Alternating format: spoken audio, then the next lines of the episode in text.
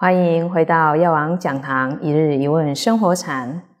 师父，有人问：我们有皈依受戒跟没有皈依受戒的人，我们在诵经持咒上，那这个功德它有差异吗？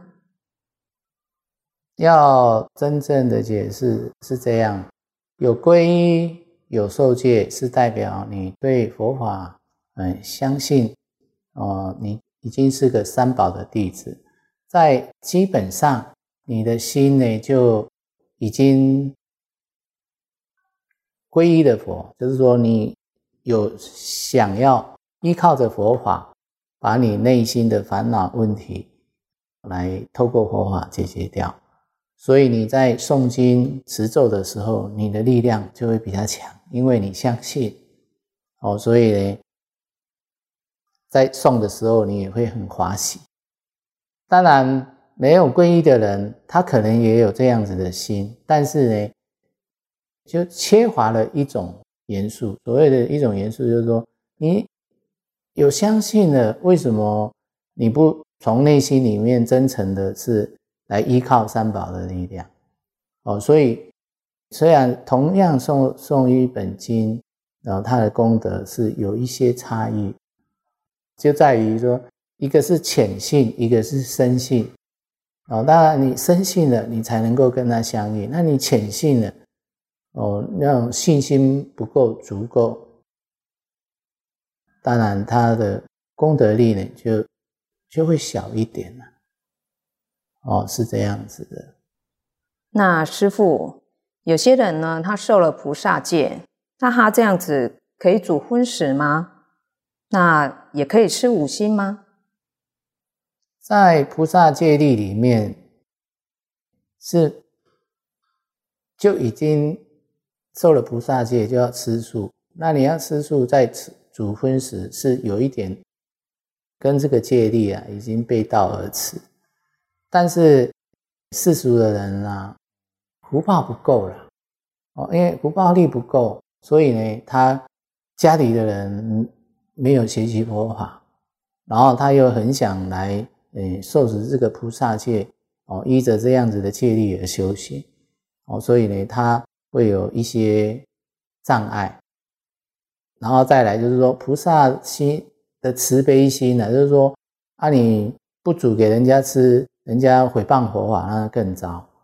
那在这个时候呢，就要反问自己呀，你有没有那个承担力？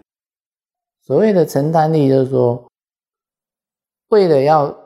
度我这些亲人，为了不让他们毁谤哦，虽然呢我一样在主食，但是呢我是用惭愧的心哦，然后度众生的心，不要让他呢来毁谤三宝哦，所以你在煮的时候那种心态是不一样的哦。再来就是说，透过你的用功、你的精进，在这个。过程当中，哎，你可以啊，祈请三宝加持，哦，祈请三宝的力量呢，来度化你家的人，哦，让你在这个受持戒律当中啊，能够啊更圆满，哦，能够呢大家都来吃素食，或是说，哎，能够让你在家里煮就是煮素食，他们要吃荤食呢，可以去外面买，哦，这是一个。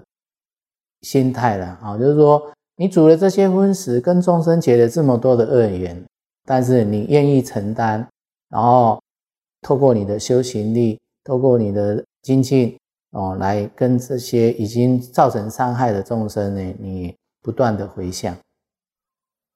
哦，所以呢，嗯，没有绝对说可以不可以，当然最好的是不不要了啊，但是有的人他就是呃受戒上。